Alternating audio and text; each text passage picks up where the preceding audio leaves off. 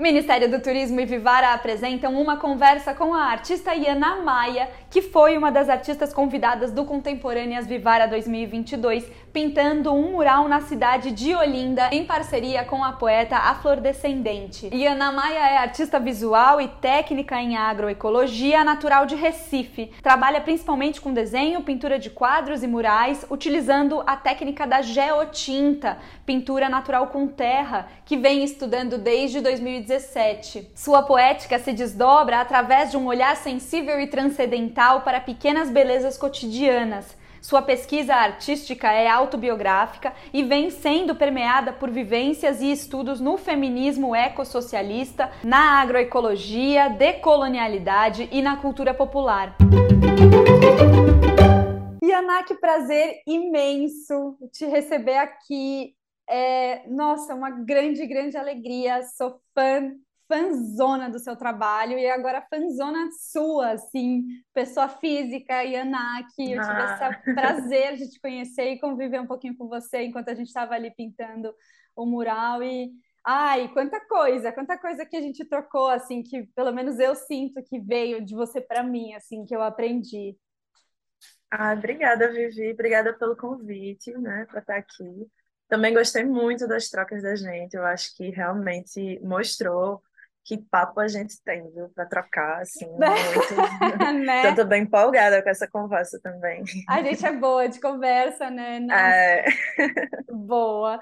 Ah, eu acho que assim, a gente pode começar falando um pouco de um primeiro motivo que a gente está aqui. Acho que o motivo da gente estar tá aqui reunida são vários, mas um primeiro, assim, que é esse, esse lugar onde acontece a nossa conexão mais prática, que é o Contemporâneas Vivara. A gente pintou um mural em Olinda, que é uma colaboração sua com a Flor Descendente, poeta do Isla das Minas aqui de São Paulo. Exato.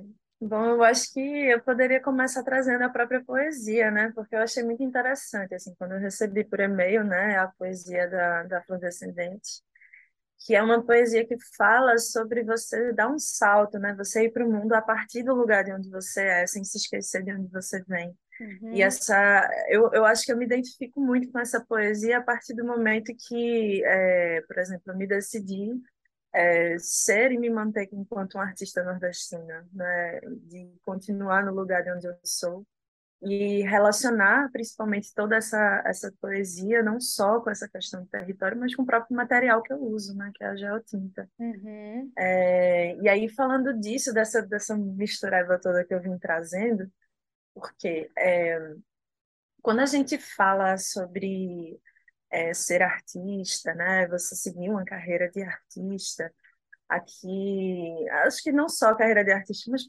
carreiras profissionais de uma forma geral, existe um mito, né, no Brasil inteiro, mas principalmente aqui no Nordeste, de que quando você se forma, é, se você quer ser um bom profissional, você tem que ir para São Paulo, você tem que ir para o Rio, se você quiser ser como você é, né? Se você quer ser um bom artista, né? Eu tenho muitos amigos que migraram para lá, né? É, para ir para a região de vocês. E assim, eu acho que realmente é uma região muito rica em muitos aspectos, né? Já tive a oportunidade de estar aí para visitar algumas vezes e achei maravilhoso fazer troca com, com quem é daí. Mas realmente nesse sentido, eu precisei fazer essa resistência de permanecer no lugar de onde eu sou, de conseguir alcançar muitos lugares sempre quem eu sou sendo do lugar de onde eu sou. Uhum. E por isso minha insistência em permanecer com o pé nesse chão, né? É, e eu acho que, principalmente agora que a gente tem esse recurso, né, das redes e, enfim, da internet, uhum. isso é muito mais possível do que há um tempo atrás, em que a galera realmente tinha que migrar, né, e tal. É, mas, enfim, essa poesia dela me bateu muito nesse lugar. É, uhum. Eu acho que eu, eu consigo me ver nesse lugar dessa pessoa que está mantendo seu pezinho no chão, mas não deixa de voar. Ai, que linda! Ai, é tão lindo, que lindo, que lindo, que lindo. Ai, maravilhoso. E eu gosto muito de como você fez a personagem, ela com o braço assim, ó, o braço ele alcança o céu mesmo e o chão, o chão também, né? Os pés também ficam ali no chão muito muito firmes e ao mesmo tempo muito flexível, né? Eu gosto de trabalhar minhas personagens um pouco assim, sabe? Desconstruindo um, um pouco a, o corpo feminino, já que a maioria das vezes elas estão nuas, né? Minhas personagens. Então eu procuro fazer o corpo um pouco estranho, né? Para poder a gente uhum. olhar para outras coisas que não seja a nudez, para outras coisas que não seja uma coxa, um peito, uma coisa assim, sabe? Uhum. Então, é de propósito que eu estico bem muito ela a ponto dela se tornar alguma outra coisa, né? E no caso, eu quis dar uma ênfase muito grande a esse pé firme no chão e a esse braço que se estica e alcança, tá alcançando ali um certo ponto, mas poderia ir muito mais, né? Uhum. Acho que é um pouco por aí. E você tá falando do corpo, desse corpo elástico, eu já tô me lembrando de você pintando você pinta. é, porque esse, essa dimensão da pintura na rua, né, ela exige um, um, balé mesmo do corpo, uma elasticidade. Até assim como você aumenta o seu braço usando o extensor, né, a, a, o, o alcance do braço. Então, seu braço fica muito comprido e é, eu acho que tem um outro deslocamento de corpo, assim, né, na criação na rua. Sem dúvida, sem dúvida. Tem um, um amigo meu que é grafiteiro também, é, que ele costuma dizer que é quase que uma dança, né? No caso, esse meu amigo, ele faz muito, é, como é que se diz, lettering, né? Tipografia. Então, ele, uhum. como ele tem uma precisão muito grande no o Ramon Salles, lá do Ceará, ele tem uma precisão muito grande, assim, no, nos traços que ele tem que fazer. É uma dança, realmente, para ele ficar pintando, né? E eu sinto que isso, na verdade, também se reverbera em qualquer pessoa que se propõe a pintar grande, você usa o seu corpo inteiro. Né? E aí, quando tem ainda essas outras ferramentas, né? O extensor eu achei muito curioso, porque é, eu acho que eu nunca tinha pego um extensor tão grande. é, não, já usei alguns, mas não um que, que esticasse tanto a ponto de eu conseguir ficar no chão, né? Geralmente a gente usa a escada e vai mais um hum. pouquinho. E com aquele ali eu conseguia é, ter uma extensão, na verdade, do meu corpo inteiro, não só do braço porque para poder fazer o desenho, para manter firme o desenho, né, e conseguir manter o traço direitinho, eu tinha que manter meu braço muito firme. Então, quem desenhava era meu corpo que ia ali, né? E eu que estava ali assistindo, né, o teatro da, da produção da pintura, né, é gostoso, é, é hipnótico, é terapêutico, assim, é muito bom, assim, te ver pintando. E, e aí passaram esses meninos de uma escola, né, porque a gente pintou ali numa rua de Olinda que também bastante trânsito de pessoas, e aí passaram esses meninos e eles tiraram uma foto com os braços para cima, assim, igual a personagem. E você pinta na rua há um tempo já, né? Já, assim, eu é, bom, comecei a me aventurar no universo da arte urbana e do grafite, acho que por volta de 2015, por aí, hum. pintando com spray, com látex e tudo mais, né? É, cheguei a participar de, na época de um, de um festival de grafite em Recife, né, nesse Fusion. É, e, enfim, mas o, o rolê mesmo de pintar na rua, né, de dar rolê que a galera chama, né, de você ir pintar uhum. de forma muito espontânea, sem, sem ter que marcar um muro mesmo, pedir autorização, essas coisas. Ele começou um pouquinho depois, eu tive que reunir um pouquinho mais de coragem para estar na rua, né? É, acho que eu me sentia muito vulnerável enquanto mulher de chegar e meter as caras, assim, ir para uhum. pintar o muro de alguém, eu, ai, vai que alguém não gosta e vem reclamar comigo e chamar a polícia e sei lá mais o que que poderia acontecer, né?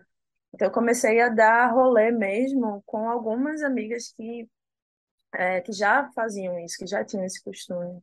A primeira foi Bera, Berinha, que é uma mana ela, ela é canadense, na verdade, mas ela, é, enfim, está sempre por Recife. Ela morou um bom tempo por lá. E nessa época ela estava lá por Recife. Eu falei, né, da vontade que tinha de dar um rolê, de pintar na rua. E ela me chamou e foi ótima, assim, porque ela desmistificou muitos dos medos é. que eu tinha. É, pintamos eu, ela e o companheiro dela, que é lá de Recife.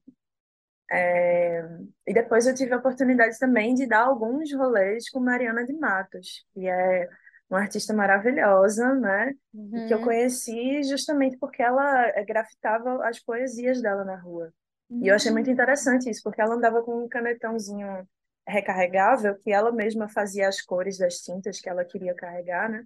Andava com aquilo ali na bolsa, super discretinha, assim, e tal. Quando ela via uma oportunidade, ela mandava uma poesia, assim, linda, maravilhosa, que dialogava muito com o contexto ali. Então, é, comecei a andar muito com ela, assim, nesse sentido, né? E, enfim, também pensar outros projetos junto com ela. Você não é a primeira artista que me conta isso, assim, de que teve, tinha muita vontade de pintar na rua, mas não sabia exatamente como ia ser esse movimento. E aí teve alguma outra mana que te chamou e que te acolheu e falou: Não, eu, eu já sei fazer isso aqui, vem aqui que eu vou te ensinar. E aí você vai se uhum. sentir à vontade nesse espaço aqui também, né? E uhum. é, é isso, assim, acho que como a gente também vai se vai construindo essas redes que possibilitam certos movimentos, né? Uhum. Não, sem dúvida. E eu me sinto muito privilegiada, na verdade, de ter dado meus primeiros rolês de rua com mulheres, né? Porque é, as histórias que eu mais escuto das mulheres que estão há mais tempo no grafite uhum. é que começaram a dar rolê com seus namorados ou com um grupinho da, da comunidade, mas tinham presente muitos homens e tal. E o que é muito recorrente no relato delas é o quanto que acabavam ficando de segundo plano, né? O quanto que os homens é, iam, mas ela era um, um, um lugar ali à parte, né? Não era não se sentiam tão boas quanto seus companheiros ou não se sentiam tão capazes quanto seus amigos, enfim. E eu, a sensação que eu tive de dar rolê pela, pela primeira vez com outras mulheres é que, assim, isso foi muito fácil de eu, de eu me sentir capaz.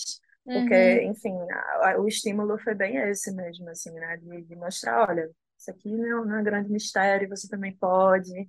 Tem esse, esse, esse cuidado que a gente precisa ter, mas no geral, tá tranquilo. Ah, eu adoro.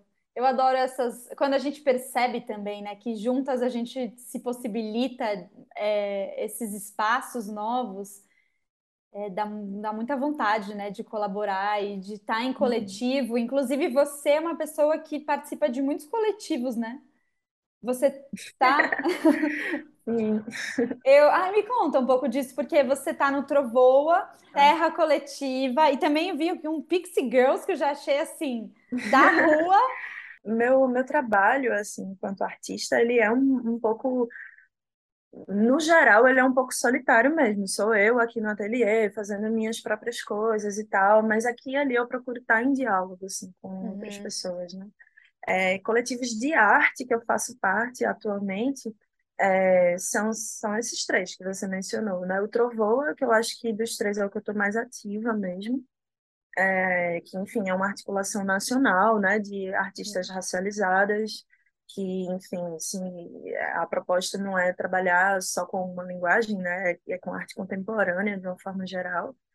É, tem o Terra Coletiva, que é um, um coletivo que surgiu a princípio para trocas mesmo assim de saberes entre artistas que também pintam com terra, né?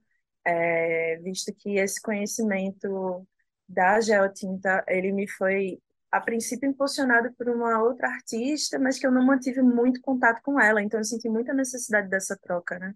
Então ele uhum. surgiu um pouco nesse nesse lugar, mas acabou que a gente já fez algumas ações juntos, assim, aqui e ali, quando a gente consegue realmente se articular, a gente faz muita coisa legal. É, e desse coletivo participam artistas que pintam com terra e com outras outros tipos de pinturas naturais do Brasil e da América Latina. Então, assim, a gente está numa articulação muito bacana, realmente. É, e as Fish Girls são as meninas do grafite daqui de Recife, é, de Recife e de João Pessoa, né? A gente juntou essas duas cidades. É, e elas foram a primeira crew de grafite mesmo, que eu participei, na verdade, a única até uhum. então é, que, enfim, são, é uma crio só de mulheres, se eu não me engano, foi a primeira de, de Recife que teve essa proposta, né, de ser uma crio completamente feminina, é, e que cola também muito com, não só nos rolês de grafite, né, de arte urbana e tal, mas cola também muito com os movimentos, né, então hum. as Fish Girls já, já, já tiveram algumas ações junto ao Fórum de Mulheres de Pernambuco, junto, se eu não me engano, a Rede de Mulheres Negras também, é, a gente sempre, sempre as meninas estão participando de algum ato, de algum protesto também, então assim, são super engajadas. É, você é muito engajada, né? O seu trabalho é super engajado. Agora, eu acho que hum, eu queria voltar um pouco no tempo e é, começar do começo, assim, da sua relação com a arte. Quando você começa a, se, a, a produzir arte, acho que talvez a sentir que você tinha essa relação muito profunda com a arte, assim, a ponto de querer que isso fosse um caminho de vida, né? E acho que a gente tem essas, essas histórias assim fáceis da infância, né? Porque na infância a gente tem uma criatividade mais solta, mas não necessariamente aquilo aquilo se prolonga aquilo segue para a vida adulta, né? Como é que foi para você? Ou se você tinha em casa esse ambiente, ou quem foram as suas referências? É, sim, eu, eu já chutar essa também, desde criança, né? Porque geralmente, assim, é, é, isso, todo mundo é artista quando é criança, né? Todo mundo tem esse, esse lugar, essa possibilidade um pouquinho, é, um pouco, um pouco mais permitida, poderia se dizer, né? Que criança pode criar, bagunçar e ser criativa como quiser, né? É, no meu caso não foi diferente, é, só que, enfim, tive a sorte de, em casa, minha mãe sempre ter apoiado muito, assim, uhum. não só a linguagem artística visual, mas, na verdade, expressões artísticas de uma forma geral. É, eu também, nessa época da infância, me aproximei muito da música também, cheguei a fazer algumas, alguns cursos de música aqui e ali. Na época eu fiz teclado, fiz é, depois, mais, mais tarde, um pouquinho, já adolescente, cheguei a fazer bateria. Então, tipo, tem, umas, tem alguns passeios que eu fui uhum. fazendo na infância, pré-adolescência, assim. Mas pode-se dizer que quando eu, eu disse, não, ah, eu quero escolher uma profissão e entre as coisas que me interessam e que eu acho que eu posso viver disso e como, como profissão, mesmo ganhar uma grana, eu acho que a ilustração, é, é, a princípio a ilustração me interessou muito, né? É, só que como não tem universidade de ilustração, uhum. eu acabei na época optando por um curso de publicidade, uhum.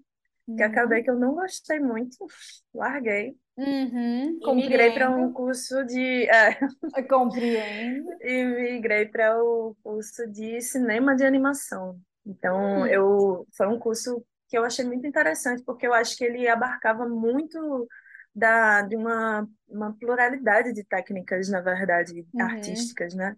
É, eu, dentro do curso de cinema de animação, eu via fotografia, é, eu via é, produção fonográfica, né? Áudio, edição de vídeo, é, criação de modelos 3D, mas também via escultura, também via desenho, também via ilustração, quadrinhos. Uhum. Então foi uma, um curso que me deu um pouco essas, essas possibilidades bem, bem amplas, bem múltiplas, né? É... Mas que, enfim, eu, eu acho que sempre fui é... sempre fui navegando muito entre o, as coisas que iam me interessando, sabe? É, entre as possibilidades que iam me sendo apresentadas também. É... Eu acho que a, a única coisa que realmente me acompanha desde a infância até hoje é o desenho. Uhum. É, a pintura ela veio entrar depois um pouco. Ela veio entrar já. É, eu acho que já depois da faculdade eu comecei a, a, estudar um pouco pintura meio por conta própria, sabe? É, porque na faculdade mesmo eu não tenho lembrança da gente ter aprofundado realmente em pintura. Tanto é que eu uhum. só fui pegar em tinta óleo a primeira vez depois de formada. É, mas o desenho, a ilustração, esse universo sempre me acompanhou bastante, né? É, agora decidi mesmo assim, não, eu quero, eu quero viver das minhas ilustrações autorais, eu quero viver de, de arte, das minhas pinturas que eu faço, dos meus murais, dos meus quadros, foi agora na pandemia. Então, assim, ah. foi uma coisa que eu, ah, não, beleza, eu vou, vou encarar isso aqui, vou seguir esse caminho, sabe? Sério? Então, Ai, me é. conta mais disso, porque eu acho que também tem isso que é esse essa aura mística do artista, né? Então você se reconhecer arte, acho que existe uma questão prática e que é muito complexo mesmo viver de arte. Nosso país é bem complicado. A gente tem bem poucos recursos, bem pouco incentivo. E, mas acho que também talvez seja uma visão até meio universal, né? Que a pessoa é, ah, fala para os pais, quero viver de arte. Os pais falam, você não vai viver de arte. Você, você vai morrer de fome. É. então... é engraçado, eu acho que minha mãe nunca me disse isso diretamente, não. Mas eu sentia que era algo que um medo que pairava na família, assim, que eu escolhesse artes plásticas e fosse morrer de fome. Porque a, até então a ideia que se tem é que só quem consegue viver de artes plásticas são os herdeiros, né? As pessoas uhum. que já são uhum. filhos de artistas, que já conhecem todo o caminho ali dentro. E hoje em dia eu, eu diria assim que eu não concordo totalmente, mas em partes, uhum. né? Eu uhum. acho que sim, o, o, o universo da arte, se a gente for olhar lá para trás, né, o universo da arte contemporânea como a gente conhece, é, essa estrutura de museu, de galeria, vernissage, o próprio nome de vernissage, né, já diz de onde vem. Uhum. Isso vem da Europa. Uhum. Isso vem, né, esse modelo, ele vem, ele veio para junto com a burguesia para poder, digamos assim, fruir os pensamentos e as, Uhum. as produções burguesas entre si. Uhum. É, realmente, quem não faz parte dessa, dessa linhagem, né, de pessoas que estão dentro desse meio, tem um pouco de dificuldade de entrar, até porque a nossa origem é outra, né? Uhum. Se a gente for olhar para a arte indígena, para a arte vinda dos povos indígenas de África também, a gente Uhum. tem uma outra lógica que funciona completamente diferente. Inclusive, a arte ela é muito mais ligada ao coletivo do que ao indivíduo, artista, autor, né? É, mas, enfim, não sei, eu acho que eu dei uma devagada total. Gosto, agora, né? gosto, gosto. Eu, eu, você não sabe, eu fui fazer. Aqui minha cabeça já foi vários bugs aqui, o que eu fui. É, não. Porque eu penso também muito sobre essa coisa do espaço do museu, né? E de. E mesmo desse museu em que acontecem as artes visuais, né? O que, que mais é o museu? O que mais pode ser o museu? Eu acho que eu sou tão encantada pela rua, pela arte produzida na rua, assim pela dinâmica, pela troca, por ser já um lugar que tem uma vida acontecendo, assim, eu, eu não sei, eu, eu, amo arte na rua, assim, eu amo, e eu acho que talvez seja um pouco nesse sentimento, assim, de entender hum, quais são as nossas possibilidades de criar as nossas dinâmicas para a nossa arte, sabe? Uhum, sem dúvida, sem dúvida. Acho que o grafite ele é uma, ele já é, na verdade, um movimento que surgiu é, de pessoas que estavam tentando justamente uma saída para isso, né? Assim, para falar a verdade, ele surgiu muito espontaneamente com a, a próprio, eu poderia dizer assim, até um próprio instinto mesmo humano de escrever nas paredes. A gente tem isso desde as cavernas, sabe? Assim como sim. a geotinta a gente tem desde sim, as cavernas, né? Sim, então é uma coisa que é quase que natural para a gente ali escrever, nos comunicar através das paredes, através da, do espaço comum, né, entre outras pessoas, porque alguém vai passar ali, alguém vai ver. E, e ao meu ver, o grafite, ele até hoje ainda desafia essa lógica é, institucional, né, de galeria e tudo mais, por justamente ser muito aberto, muito é, democrático, né, um museu democrático. Você não precisa ter Uhum. horário de visitação, você vai a qualquer hora, você está vendo, né? Não, eu amei que você lembrou da arte rupestre porque tem isso assim muito dessa subjetividade coletivizada, né? Assim, de repente são as questões daquele grupo sendo tratadas em imagens. E aí tem a questão da terra, da tinta, né, com esses pigmentos de terra. Pernambuco tem diversos lugares de pintura rupestre, né?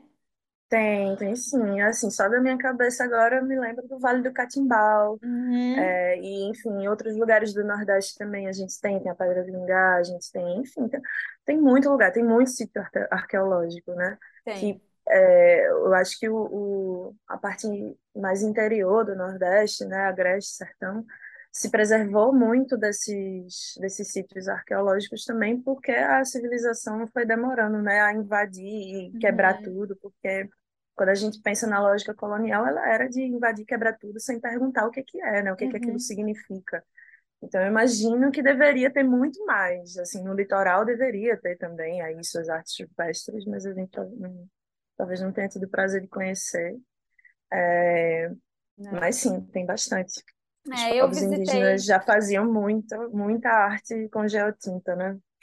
Pois é, eu visitei o, a Serra da Capivara, no Piauí. Uhum, Eu não, uhum. nunca visitei os sítios rupestres em arqueolo- arqueológicos em Pernambuco, mas no Piauí, para mim foi muito transformador. Foi muito assim, e tem uma questão do tempo, né? Te dá uma perspectiva de tempo também, de que 10 mil anos atrás já tinham pessoas habitando aquele espaço e, e elaborando, e elaborando a, a vida, elaborando é, a relação com a natureza, enfim, criando aí, criando cultura, né? 10 mil Uhum. anos atrás. Então você consegue ver e tem uma evidência, uma evidência visual, né? Porque uma coisa é te contarem essa história, outra é você dar de frente com essas pinturas. Isso é muito É muito, é muito forte. Eu me lembro de uma cena específica assim que eu até comento sobre ela em diversas conversas assim que é marcante para mim.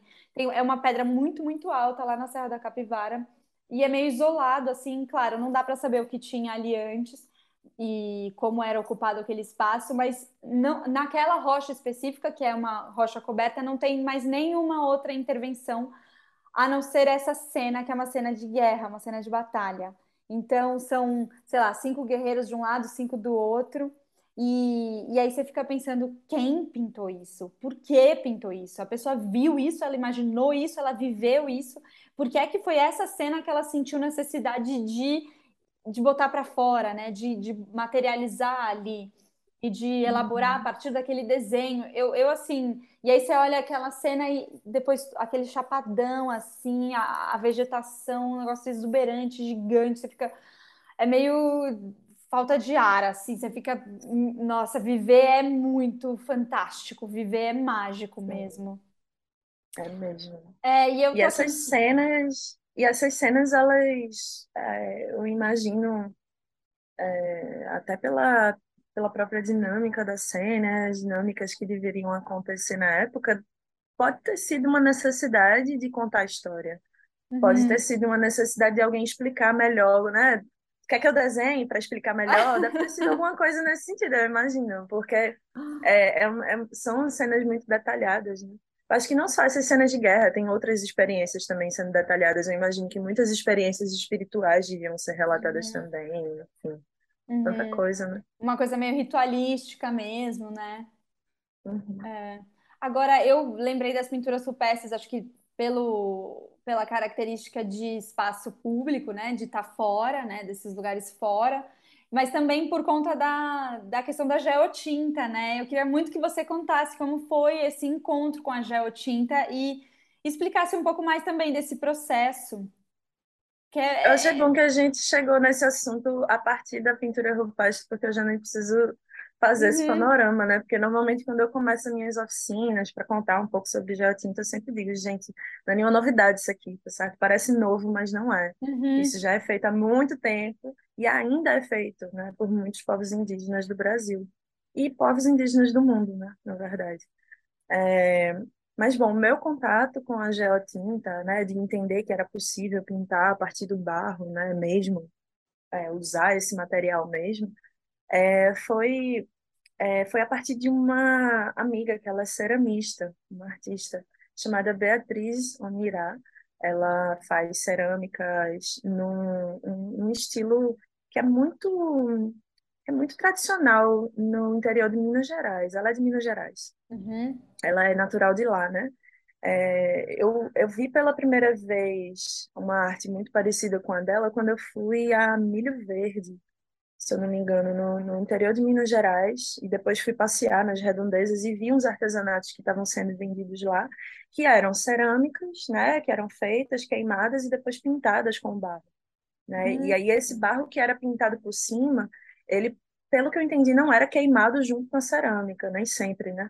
Porque o, o quando a, a, o barro ele vai para queima, ele acaba mudando de cor e tal, então era uma geotinta.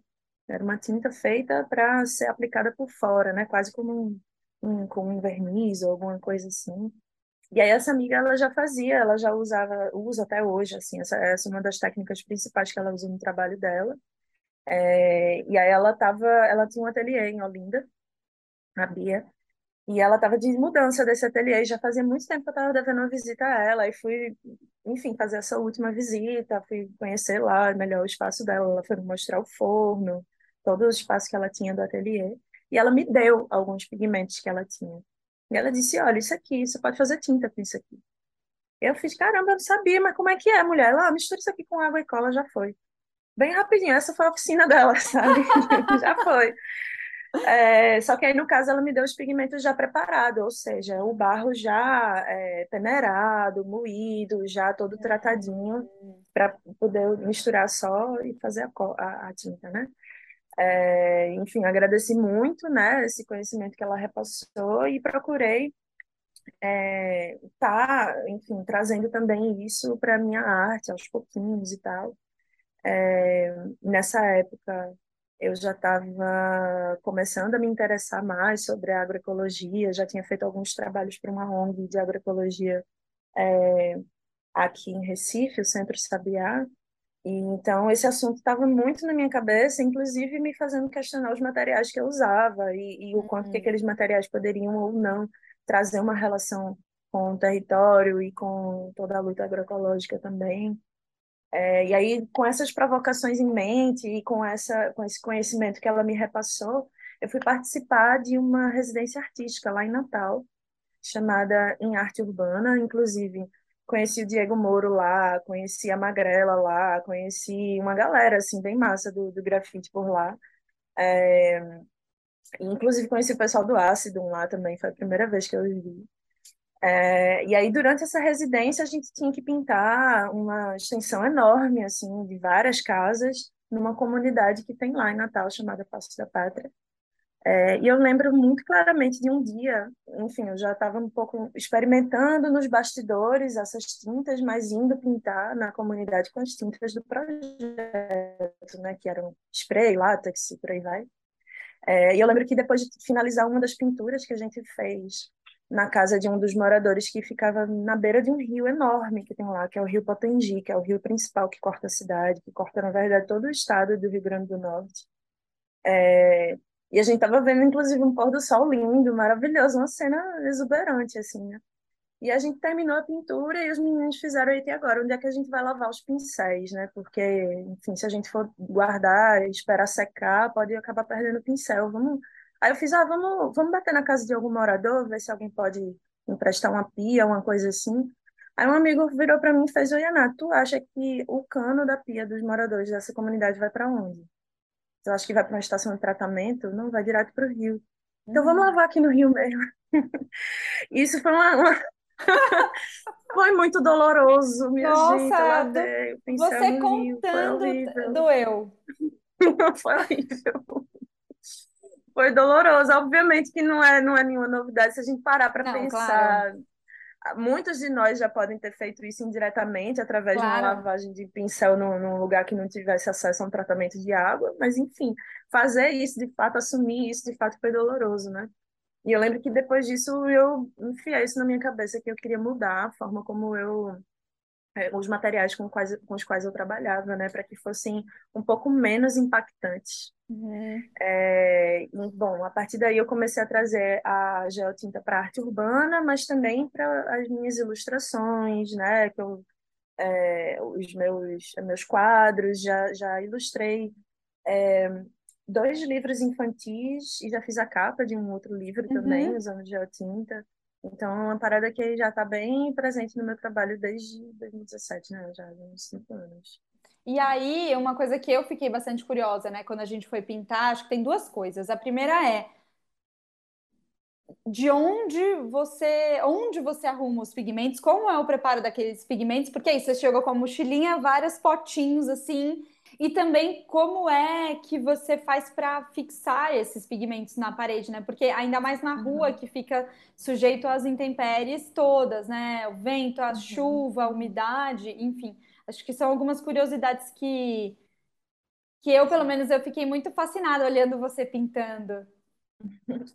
São curiosidades muito muito recorrentes, assim, eu é essa, bom, primeiro sobre os pigmentos, né? Os pigmentos que eu usei nesse muro em específico, eles são, na verdade, uma coleção de vários, vários lugares por onde eu já fui passando, né? Uhum. Tem pigmento ali que veio da ilha de Itamaracá, tem alguns outros que vieram lá do Vale do Capão, na Chapada Diamantina, é, tiveram outras que não, eu catei num, num depósito daqueles de metralha de construção civil, que quando vão construir um prédio, uma casa, ou uma fossa, ou qualquer coisa que o pessoal precise cavar, é, quase sempre o barro é jogado num papa-metralha, né, que vai para um aterro, vai para alguma coisa assim, então é um barro, um barro geralmente descartado pela construção civil.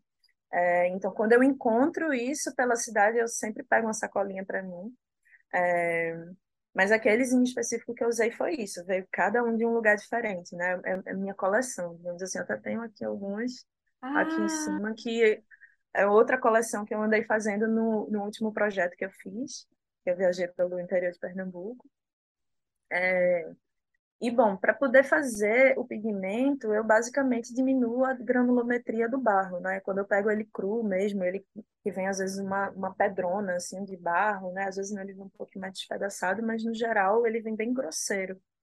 Então eu faço uma peneiração, uma trituração para diminuir os grãos, tirar a areia, deixar só a argila mesmo. Guardo ela no formato de pó, dentro de potinhas de vidro, né? Que eu consiga ver as cores que eu tenho disponíveis. E na hora de fazer a pintura, eu faço a mistura. Que aí eu misturo com água e um pouquinho de cola. Cola branca, escolar mesmo, assim. Uhum. Cola, o pessoal diz PVA, né? É, é uma cola que, assim, bom, não é a situação ideal, né? Se a gente for voltar para essa situação que eu narrei no, no Rio. Eu também não lavaria meus pincéis diretamente no Rio ainda. Mas eu sei que se, por exemplo, acontecesse de, de derramar, de qualquer coisa assim, é um pouco menos nocivo. Uhum. É, mas é o que eu consegui, foi o equilíbrio que eu consegui encontrar para continuar pintando na rua. E ela consegue ter uma fixação muito boa, a cola, né? Tanto é que ela é muito usada para fazer lambe, e os lambes, contanto que ninguém vá lá e arranque, normalmente eles duram bastante tempo, né? Uhum. Com chuva, com tudo. É... Mas quando eu estou pintando no ateliê, por exemplo, que eu consigo ter um controle maior a respeito de é, enfim, que eu não, não exponho as minhas telas à chuva ou a, a enfim, sol e tudo mais, é, eu consigo usar ainda outros veículos, né? É, o que eu uso mais, fora cola branca, é a baba de linhaça. E eu consigo fazer Hum. uma quantidade boa e guardar ela na geladeira, então sempre que eu vou usar, eu misturo ali. E dá um efeito bem legal, principalmente com papel aquarelável, fica muito legal.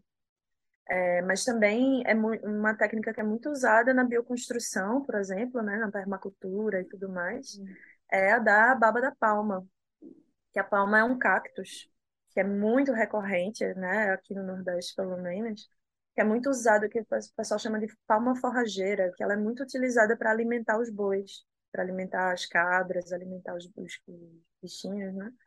Que é um cactus que ele é meio meio achatadinho, assim, redondo, cheio de espinhos. E aquilo ali você consegue fazer uma, um, um grudezinho, assim, muito bom também. Hum, Também dá para misturar gente. e fazer geotinta. É, e que até quando eu tenho oportunidade de ter ele, né, assim, porque realmente eu preciso ter ele e meio que usar meio logo, assim, não, não rola muito Uhum. guardar, né? É, então, quando eu tenho a oportunidade de ter acesso à palma mesmo, eu prefiro até fazer, até mesmo para arte urbana funciona bem também. Ah, é? Também. Uhum.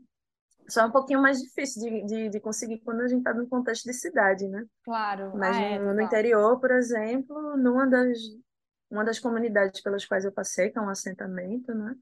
É, o pessoal perguntou muito, ó, é, o, com que é das coisas que a gente tem aqui no território da gente que a gente consegue fazer também essa tinta. E a gente foi fazer com a palma. E deu super certo, o pessoal gostou. Já ficaram super empolgados, inclusive, para pintar e re- reformar a casa e pintar a sala de casa. Enfim, Ai. Ana, eu, fico encantada, assim, tanta coisa que você tem para ensinar pra gente, quanta coisa para trocar. Eu já tô aqui pensando umas oficinas que a gente pode fazer, assim, porque eu fiquei. É, é, não, por favor, é maravilhoso isso tudo, esse seu conhecimento. E outra coisa que me encanta é essa sua habilidade de conexão com as pessoas e de aprender, né? Eu acho que até essa sua disponibilidade, né, para trocar os seus conhecimentos vem desse lugar de. De você também aprendeu e estava aberta ali para aprender com as pessoas. Você citou um monte de pessoas aqui durante essa meia hora de Uhum. conversa nossa. E, essa, essa disponibilidade mesmo para aprender e para ouvir e para compartilhar assim o conhecimento, isso é inspirador assim. Isso é uma coisa que eu acho que eu devo muito mais ao movimento da agroecologia mesmo, sabe? Que é algo que a gente aprende muito fazendo e compartilhando, sabe? Sempre um Uhum. fazer que é compartilhado, sempre um fazer que é pelo coletivo. É, enfim, eu, eu procuro trazer muito, muito dessas, dessas influências para minha vida. Porque você foi estudar. anos, É, eu você foi fui, eu, eu estudar estudei. agroecologia, você me contou. Você é Uhum, técnica foi, em. no- sou técnica em agroecologia, assim. Uhum. É, foi um, foi no meio desse percurso, assim. Eu já estava pintando com geotinta, inclusive, foi em 2019 que eu entrei para o curso. É, inclusive, fomos atravessados pela pandemia, o curso que é completamente presencial, muito, precisa Nossa, muito das imagina. pessoas, de botar a mão na massa, né? Acabou que a gente teve que terminar nosso curso online. mas é, mas é, foi um curso maravilhoso, assim, que realmente transformou muito minha vida. É o curso técnico do, do CERTA, né? Que é a instituição que oferece esse curso gratuito de agroecologia todo ano. É um curso que dura um ano e meio e ele é bem focado em técnicas de agroecologia mesmo, né? Formação de técnicas, de pessoas que são capazes de realizar agroecologia. Mas acho que o principal desse curso realmente é a, a pedagogia, que a gente vai lá para aprender ela também. Que é uma pedagogia que ela lia muito essa coisa de, de você olhar para um, um, um problema, né? O meu problema ali que eu tinha de, de limpar o pincel no rio, eu vou olhar para aquele problema, pensar em soluções, pesquisar as soluções, botar em prática as soluções e compartilhar o conhecimento, né? Esse, essa é a metodologia que é usada para uhum. aprender tudo. Então, quando a gente queria aprender, por exemplo, como fazer uma, sei lá, estava com problema de água lá, falta de água, como é que a gente resolve? Ah, vamos fazer captação de água da chuva. Como é que faz? Vamos pesquisar? Ah, aprendi a fazer, fiz. Olha, gente, assim, deu certo. Então, olha é, como é que eu fiz, galera. É assim que faz e tal. E compartilha, né? E assim a gente ia construindo conhecimento junto. E é uma, é uma metodologia que eu acho muito massa e que eu, eu levo, procuro levar também para as minhas oficinas, para os projetos de arte que eu faço. E como eu estou agora, depois que eu completei esse ciclo de cinco anos, né, já dedicada a, a, estudar e a pintar com a geotinta, eu senti muito essa necessidade de compartilhar. Então, estou num uhum. momento super aberta para oficinas mesmo. Você comentou aqui no início, eu anotei algumas coisas, eu fui passando pelas suas obras, muito ali compartilhada nas redes sociais, né? Amo redes sociais. E eu passei por uma video performance. Enquanto dormia, sonhava em pertencer a um amor eterno.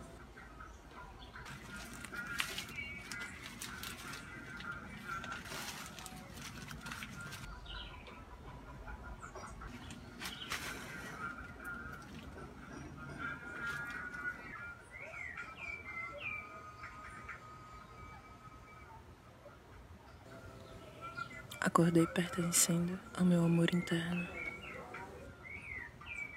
Eu vi que, bom, você ilustrou um vinil recentemente, mas mesmo essa exposição que você fez também tinha uma playlist que acompanhava, que você criou para acompanhar a visita. E aí você me contou agora que você estudou música quando era criança.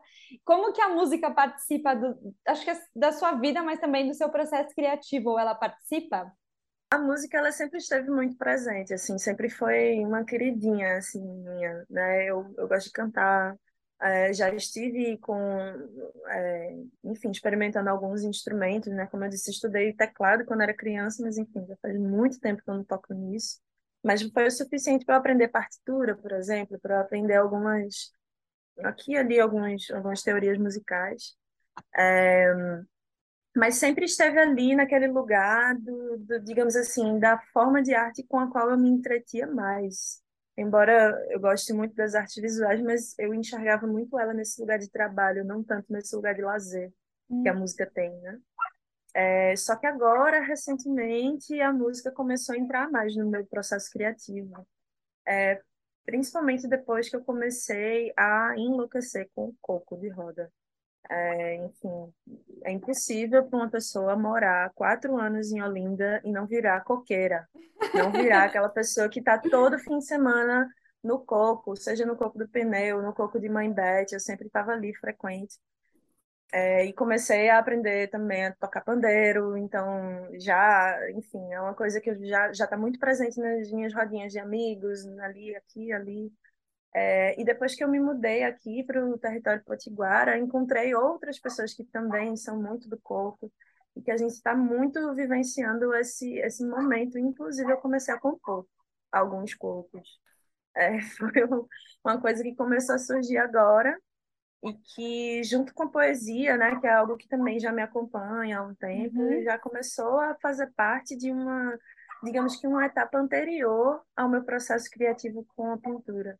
Então, ela faz hum. parte da minha vivência, faz parte do, das minhas experiências de troca É, a música para o Brasil, né? Eu acho que principalmente brasileira é muito musical. Então a música ela acaba sendo uma ponte muito interessante assim para se trocar com outras pessoas, né? Para se conhecer melhor outras pessoas, para interagir, para socializar. Então é, ela tem sido muito esse viés também para mim. É, além das composições, aqui e ali uma coisinha outra que eu faça, ela está nos bastidores, ela está no, no lugar de realmente eh, servir de inspiração, de vivência, de, de pano de fundo para aquilo que vai vir a ser parte do meu processo criativo na pintura. Eu acho que para gente talvez finalizar, acho que se você quiser compartilhar um, planos futuros ou o que, que você está com vontade de fazer, o que está te instigando, além de toda essa investigação com a música que você está elocubrando aí um pouco. E talvez referências para a gente seguir de outras artistas que você acha bom a gente acompanhar. Bom, eu acho que eu queria indicar logo de cara dois, dois alguns artistas do, do coletivo Terra Coletiva, né? Eu acho que é uma galera muito bacana, assim, para quem curtiu meu trabalho, se interessou pela geotinta, ter também outras referências de outras maneiras de lidar com a geotinta, né? É, tem o Gilberto Júnior, que é daí de São Paulo, inclusive, que o que eu acho muito interessante no trabalho dele é que ele faz as próprias telas com bioconstrução. Então, além de fazer a geotinta, ainda tem essa parte, né? Que é muito legal e ele faz um trabalho maravilhoso, finíssimo, muito bem pintado, realista e tal, enfim, tem uma outra vibe, né?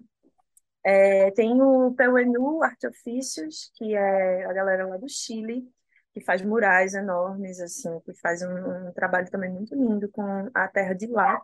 E é um coletivo que eu indico muito de ver, porque é massa notar o quanto que uma mudança de território muda a paleta também de cores. Então, eles têm uma paleta muito deles, que reflete muito o território de onde eles são. Diferente das paletas que a gente vê mais comumente aqui no Brasil, que são mais um pouco mais terrosas, por exemplo, eles já conseguem alcançar tons mais frios, por causa da terra que tem lá mesmo disponível, né?